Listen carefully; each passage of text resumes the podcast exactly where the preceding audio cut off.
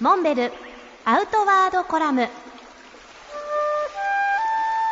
モンベルの辰野勇です。先月新潟県妙高市にある火内山を登ってきました。標高は2462メーター。登山口の笹ヶ峰1859メーターから日帰り登山。歩行距離が往復18キロという長丁場の登山です。この山は妙高山の陰に隠れて麓の方からは全く見えませんが天狗の庭と呼ばれる湿地帯のその景観は素晴らしいものがありました。火内山は日本ライチョウの生息地最北端ということで知られていますが今現在5組のペアと約20羽のライチョウが確認されているのみでまさに絶滅の危機に瀕しています。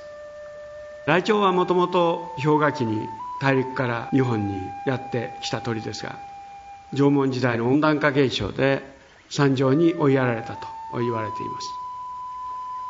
考えてみればライチョウが東北や北海道の山に生息していないことが不思議です。